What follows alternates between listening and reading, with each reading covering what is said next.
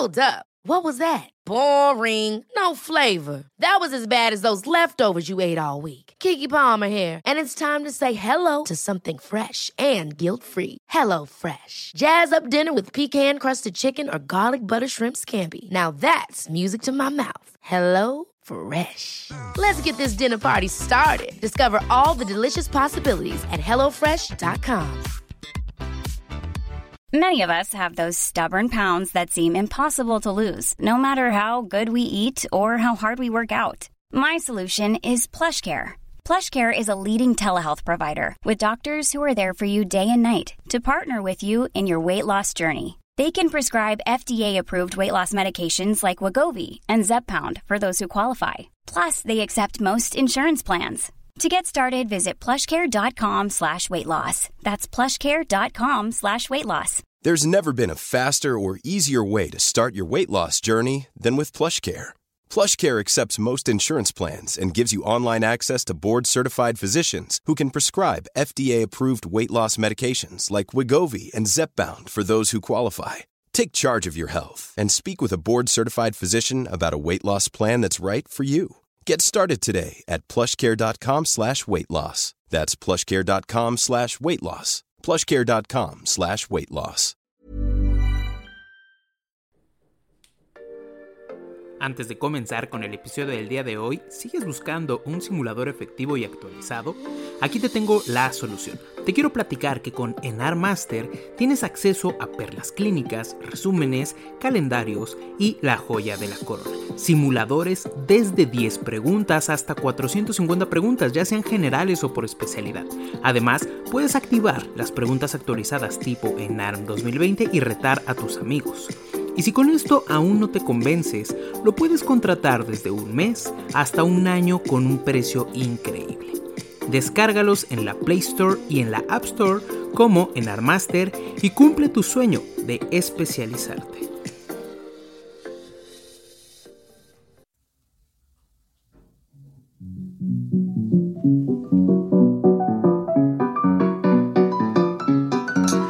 Bienvenido a un episodio más de Cómete al ENARM, el podcast en donde platicamos de forma rápida y detallada lo esencial para el nacional. En todo momento y en cualquier lugar. Mi nombre es Oscar Cervantes, soy médico y te invito a que te quedes en donde se comparte el conocimiento en cualquier momento. Mira, primeramente lo que hay que saber es que es por qué es tan preguntable en, en un examen nacional primeramente por la prevalencia, no nada más a nivel nacional, sino a nivel mundial. Hablamos que va desde un 2 hasta un 11% de que toda paciente embarazada puede cursar con cualquiera de las variantes de la enfermedad hipertensiva del embarazo. Para nosotros, como médicos de, primer contacto, ¿qué es lo principal que yo tengo que saber? Primeramente, necesitamos saber hacer e identificar a la paciente que tiene hipertensión estando embarazada. Según eh, la normativa nacional que nosotros manejamos aquí en nuestro país, que son las guías de práctica clínica, una paciente que tiene hipertensión durante el embarazo es aquella que tiene cifras tensionales por arriba de 140 sobre 90. Importante hacer la aclaración que no es necesario tener las dos cifras elevadas por arriba de este rango con que tengamos o una sistólica por arriba de 140 o una diastólica por arriba de 90, nosotros vamos a poder establecer el diagnóstico de hipertensión. Muy importante leer siempre la parte más endeble de la guía de práctica clínica, en donde esta toma de presión arterial debe de hacerse por lo menos entre 6 a 8 horas de diferencia y siempre es importante tener dos determinaciones de TA por arriba de 140-90 para entonces sí nosotros partir y poder establecer el diagnóstico de hipertensión durante el embarazo. Como, como al principio, este sería el primer punto que nosotros tenemos que tener muy en claro para poder diagnosticar hipertensión durante el embarazo y de aquí cruzarnos a la segunda parte del diagnóstico, que es ver qué tipo de enfermedad hipertensiva tiene nuestra paciente. La clave no hay otra, la clave es la barrera de las 20 semanas. Esta barrera de las 20 semanas de gestación tiene una explicación, no es nada más porque alguien dijo son 20 semanas. La realidad es que nosotros en el periodo de implantación y en el periodo de génesis de, de un embarazo vamos a tener dos oleadas placentarias o dos etapas en las que la placenta puede hacer esa conexión entre las arterias espirales con los deciduos placentarios fetoplacentarios. Estas oleadas placentarias son dos. La primera se completa a las 13 y 14 semanas y la segunda se termina de completar entre las 18 a las 22 semanas. Aquí es en donde nosotros vamos a hacer esta anastomosis que hay entre las arterias espirales y los sinusoides maternos. Esta es la explicación de por qué el diagnóstico de preeclampsia va o de una hipertensión gestacional, por ejemplo, va a ser después de las 20 semanas. ¿Por qué? Porque dentro de la fisiopatología de la preeclampsia o de la hipertensión gestacional hay un error en este proceso de desigualización. Al final de cuentas, la preeclampsia es una enfermedad placentaria y esto es algo que tiene 10 años apenas de conocido nosotros vamos a tener una alteración en la placentación. La paciente que va a desarrollar una alteración en la placentación me va a hacer hipertensión después de la semana 20. ¿Cuáles son las probabilidades diagnósticas de tener enfermedad hipertensiva después de la semana 20? Número uno sería una preeclampsia, número dos, una hipertensión gestacional y número tres, la paciente con hipertensión arterial crónica que me va a desarrollar una preeclampsia que se conoce con el nombre de preeclampsia sobreañadida o de preeclampsia sobreagregada. ¿Qué pasa con las pacientes que tienen menos de 20 semanas? Toda paciente que me desarrolle hipertensión o que yo detecte hipertensión antes de la semana 20 es una hipertensión que no se debe a causa placentaria, es decir, no hubo un error en la placentación. Esta paciente ya trae una hipertensión. Lo más común es que sea una hipertensión esencial, que es la hipertensión arterial crónica, que nosotros así la conocemos en ginecología y obstetricia. Es la hipertensión que nosotros manejamos con el JNS7, la hipertensión que maneja los especialistas en medicina interna, la hipertensión arterial sistémica. Esta hipertensión puede ser de causa primaria o de causa secundaria, que como ustedes bien lo saben, podemos tener hipertensión de causa renovascular o una hipertensión esencial.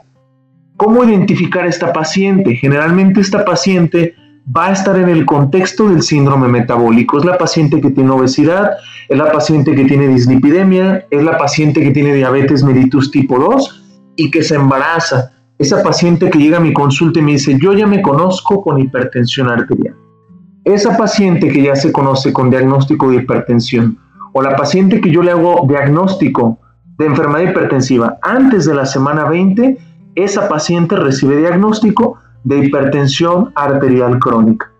Todo lo que pase después de la semana 20, nosotros vamos a tener que diferenciar si se trata o no de una preeclampsia o si se trata o no de una hipertensión gestacional.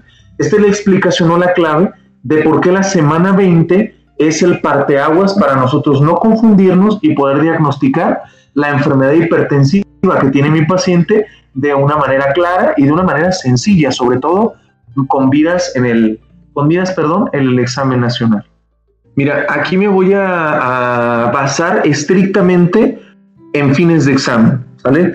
En fines de examen, lo primero que yo tengo que saber y lo que algunos de, de, mis alumnos o la mayoría de mis alumnos es lo que yo les comento, lo primero es definir la edad gestacional de mi paciente. Ya dijimos, tiene más de 20 semanas, muy bien. Dentro de mi horizonte deben de aparecer dos patologías, la preeclampsia y la hipertensión gestacional. Lo siguiente que yo tengo que ver para fines de examen, ¿mi paciente tiene o no tiene proteinuria? Hay tres maneras para fines de examen en donde yo puedo saber si mi paciente tiene o no tiene proteinuria. Lo primero es la bien llamada Gold Standard o estándar de oro, que es la determinación de proteínas en orina de 24 horas aquella paciente que tiene más de 300 miligramos de proteínas en orina de 24 horas tiene proteinuria significativa del embarazo. ¿Por qué son este, este punto de corte de 300 miligramos? Nosotros debemos de conocer que existen en una paciente embarazada cambios fisiológicos a nivel, eh, a nivel renal. Aumenta la tasa de filtración glomerular, aumenta el flujo plasmático renal y la membrana basal glomerular a nivel del endotelio vascular del riñón se vuelve un poco más permeable. ¿Cuánto es un poco más permeable?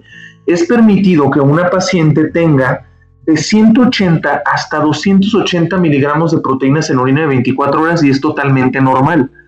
¿Qué sería patológico? Encontrar precisamente más de 300. Por eso es que se establece este punto de corte, para que nosotros tengamos que considerarlo como patológico.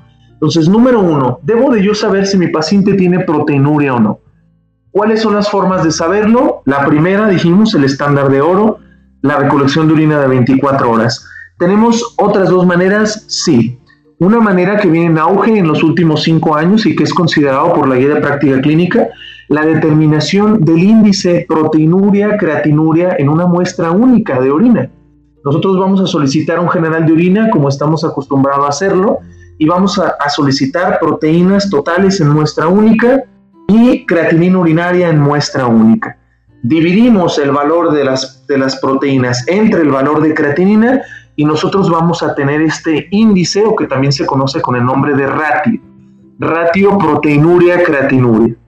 Según su guía de práctica clínica o la guía de práctica clínica mexicana, encontrar este ratio por arriba de 0.28 me hace diagnóstico de proteinuria. Entonces nosotros ya tenemos esas dos formas. La última forma, el muy bien conocido por todos, lapstick de orina.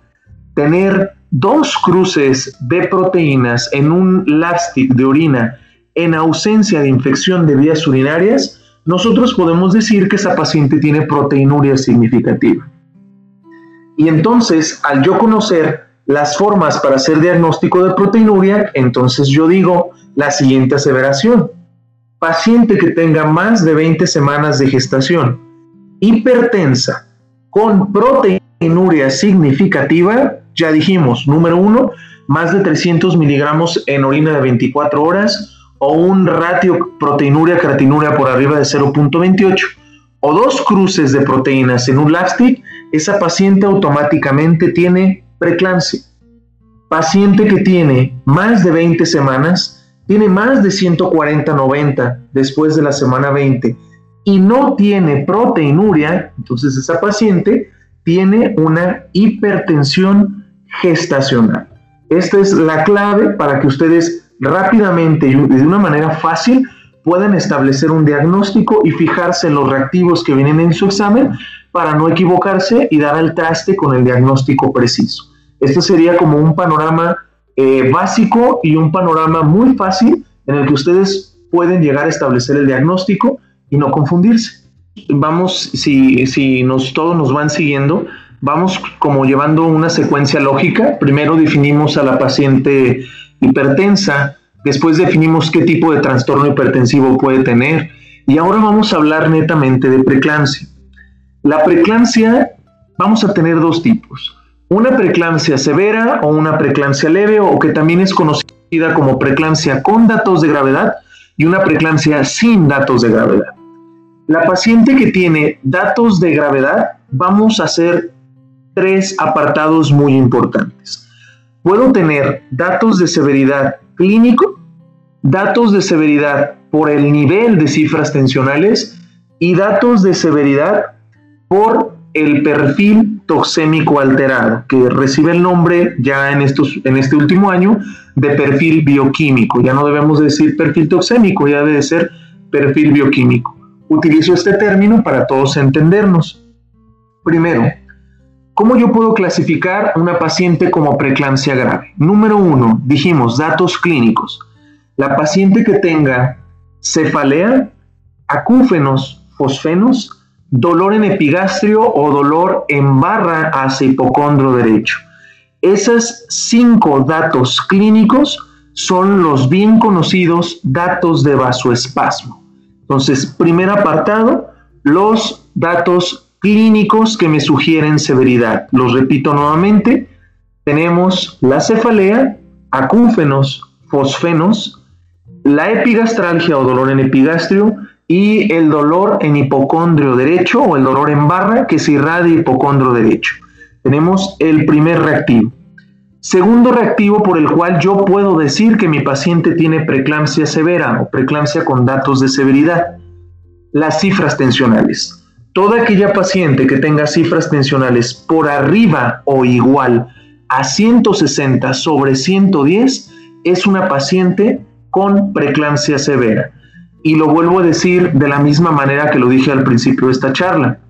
Paciente que tenga o sistólica o diastólica. Puede ser cualquiera de las dos. Puede tener 170, 90, esa paciente tiene preeclampsia grave. ¿Por qué? Porque la sistólica está por arriba de 160. Puedo tener 140, 110, esa paciente tiene preeclampsia grave. ¿Por qué? Porque tiene más de 110 en la diastólica. Entonces, este es el segundo criterio para poder decir que tiene preeclampsia severa, las cifras tensionales. Y por último, nos vamos a las alteraciones bioquímicas o las alteraciones en el perfil toxémico. ¿Qué es lo primero que eh, vamos a fijarnos? Voy a ser muy específico con los únicos datos que me menciona la guía de práctica clínica. Quien lea el boletín de la COP que se publica en 2019 o quien lea las guías de la NICE que se actualizan también en 2019, va a encontrar datos de gravedad diferentes a los que yo voy a mencionar. Es importante me estoy basando estrictamente en la guía de práctica clínica que se publica en 2017. Lo primero, que la paciente tenga oliguria menos de 500 mililitros en 24 horas, la paciente tiene preeclampsia grave. ¿A expensas de qué? A expensas de datos de severidad bioquímica. Número 2, la paciente que tiene creatinina por arriba de 1.1 Número 3, la paciente que tiene transaminasas hepáticas por arriba de las 70 unidades o que también en alguna literatura la pueden encontrar como transaminasas al doble de lo normal, es exactamente lo mismo. La paciente que tenga deshidrogenasa láctica por arriba de 600 unidades, proteinuria mayor a 2 gramos en 24 horas, importante que consideran a la proteinuria aquí porque es eh, la única bibliografía que considera todavía la proteinuria arriba de 2 gramos como dato de gravedad es la guía de práctica clínica. Ninguna otra literatura considera proteinuria arriba de 2 gramos como dato de gravedad. Y por último, decirles a todos, para fines de examen se considera trombocitopenia como dato de severidad bioquímica cuando el conteo plaquetario está por debajo de 100.000. ¿okay? únicamente y estrictamente basado en la guía de práctica clínica. Quienes lean Boletín NICE o ACOC van a encontrar cifras diferentes. NICE considera 150 mil pacientes mexicanas y fines de examen nacional, conteo plaquetario por debajo de 100 mil, diagnóstico de preeclampsia grave, expensas de trombocitopenia. A manera de resumen, comentarle a toda tu audiencia, Oscar, dijimos tres criterios. Número uno, severidad clínica, que son los datos de vasospasmo. Número dos, severidad por cifras tensionales. Y número tres, severidad por perfil bioquímico alterado. Muy importante aclararles, no deben de estar los tres presentes. Con que alguno de los tres esté alterado, yo puedo establecer el diagnóstico de preeclampsia severa, para que no se me vayan a confundir estamos acostumbrados clásicamente a que me ponen a mi paciente, generalmente los casos clínicos más fáciles dicen, paciente de tantos años de edad, con 29 semanas de gestación, tiene una presión arterial de 170 a 110, cefalea, cúfenos, fosfenos y trombocitopenia. Esa paciente es un caso clínico clásico de una preeclampsia severa. Pero ¿qué pasa si ustedes en el examen les ponen una paciente que tiene 30 semanas, tiene 140-90 de TA, está asintomática, pero en el perfil bioquímico perdón, tiene 90.000 plaquetas. ¿Esa paciente tiene hipertensión? Sí. ¿Tiene más de 20 semanas? Sí. ¿Tiene alterado el perfil bioquímico? Adelante. ¿Cuál de las patologías me altera el perfil bioquímico? La preeclampsia grave. Entonces, el diagnóstico de esa paciente es una preeclampsia grave. Y si ustedes se fijan y hacemos un análisis, nada tiene que ver el primer caso clínico que les presenté con el segundo. Sin embargo, los dos tienen preeclampsia severa. Uno porque tiene cifras por arriba de 160-110, tiene datos de severidad bioquímica y aparte tiene datos clínicos de vasospasmo. El otro no tiene ni datos clínicos de vasospasmo, no tiene las cifras por arriba de 160-110, pero sí tiene el perfil bioquímico alterado. Por eso es que tiene preeclampsia severa esa paciente. Mira, el tratamiento antihipertensivo de elección, vamos a dividir las patologías y vamos a ser muy prácticos. Paciente que tenga hipertensión arterial crónica, paciente que tenga hipertensión gestacional y preeclampsia sin datos de gravedad, el medicamento antihipertensivo de primera línea se llama metildopa. Las dosis van de 250 miligramos a 500 cada 6 horas, es la dosis tope. La dosis óptima son 250 miligramos cada 8 horas. Ese es el medicamento de primera elección. Segunda línea para estas tres patologías, podemos utilizar nifedipino, podemos utilizar hidralacina bioral e incluso podemos utilizar la betalol o incluso metoprolol. Sin embargo, repito, primera línea, metildopa. Para la paciente que tiene preeclampsia severa, que esté en urgencia hipertensiva, es aquella que tenga más de 160-110, el medicamento de primera línea se llama labetalol, ¿ok? Labetalol endovenoso. Segunda línea de tratamiento, nifedipino e hidralacina endovenosa. Primera línea, la betalol. Segunda línea, nifedipino y, eh, perdón, e hidralacina endovenosa. Recuerden y no deben de olvidar que la preeclampsia severa, aparte del control de la enfermedad hipertensiva, debemos de siempre, número uno, aportar líquidos, cargas de 250 a 300 mililitros en una carga rápida de una solución cristaloide, particularmente una solución de lactato. Número dos, profilaxis anticonvulsiva, que es algo que no deben olvidar. La profilaxis anticonvulsiva, el medicamento de primera línea es el sulfato de magnesio en base al esquema de SUSPAN. 4 gramos diluidos en 210 mililitros de solución eh, Harman o de solución glucosada para 30 minutos acompañado de una dosis de mantenimiento de un gramo cada 24 horas. Importantísimo que no olviden que el sulfato de magnesio se debe de suspender hasta 24 horas después de la interrupción del embarazo. Muy importante que esta parte del tratamiento de la preeclampsia severa no lo olviden. El manejo antihipertensivo siempre va de la mano con la profilaxis anticonvulsiva, manejo de líquidos y una interrupción del embarazo oportuna que se debe de reservar entre 6 a 8 horas posterior al diagnóstico, una vez que esté estable la paciente. Podrá aportar y bueno, desearles el mejor de los éxitos a todos.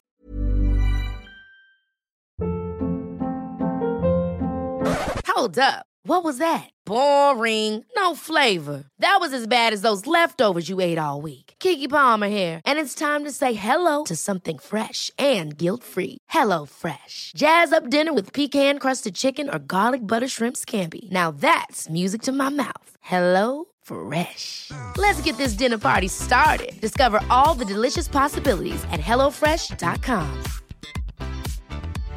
How would you like to look 5 years younger? In a clinical study, people that had volume added with Juvederm Voluma XC in the cheeks perceived themselves as looking 5 years younger at 6 months after treatment. Look younger, feel like you. Add volume for lift and contour in the cheeks with Juvederm Voluma XC. Reverse signs of aging by adding volume to smooth laugh lines with Juvederm Volure XC. For important safety information and to find a licensed specialist, visit juvederm.com. That's J U V E D E R M.com. Not for people with severe allergic reactions, allergies to lidocaine, or the proteins used in Juvederm. Common side effects include injection site redness, swelling, pain, tenderness, firmness, lumps, bumps, bruising, discoloration, or itching. There's a risk of unintentional injection into a blood vessel, which can cause vision abnormalities, blindness, stroke, temporary scabs, or scarring. Talk to a licensed specialist to find out if it's right for you. Hey, it's Paige DeSorbo from Giggly Squad. High quality fashion without the price tag? Say hello to Quince. I'm snagging high end essentials like cozy cashmere sweaters, sleek leather jackets, fine jewelry, and so much more. With Quince being 50 to 80% less than similar brands. And they partner with factories that prioritize safe, ethical, and responsible manufacturing. I love that. Luxury quality within reach. Go to quince.com slash style to get free shipping and 365 day returns on your next order. Quince.com slash style.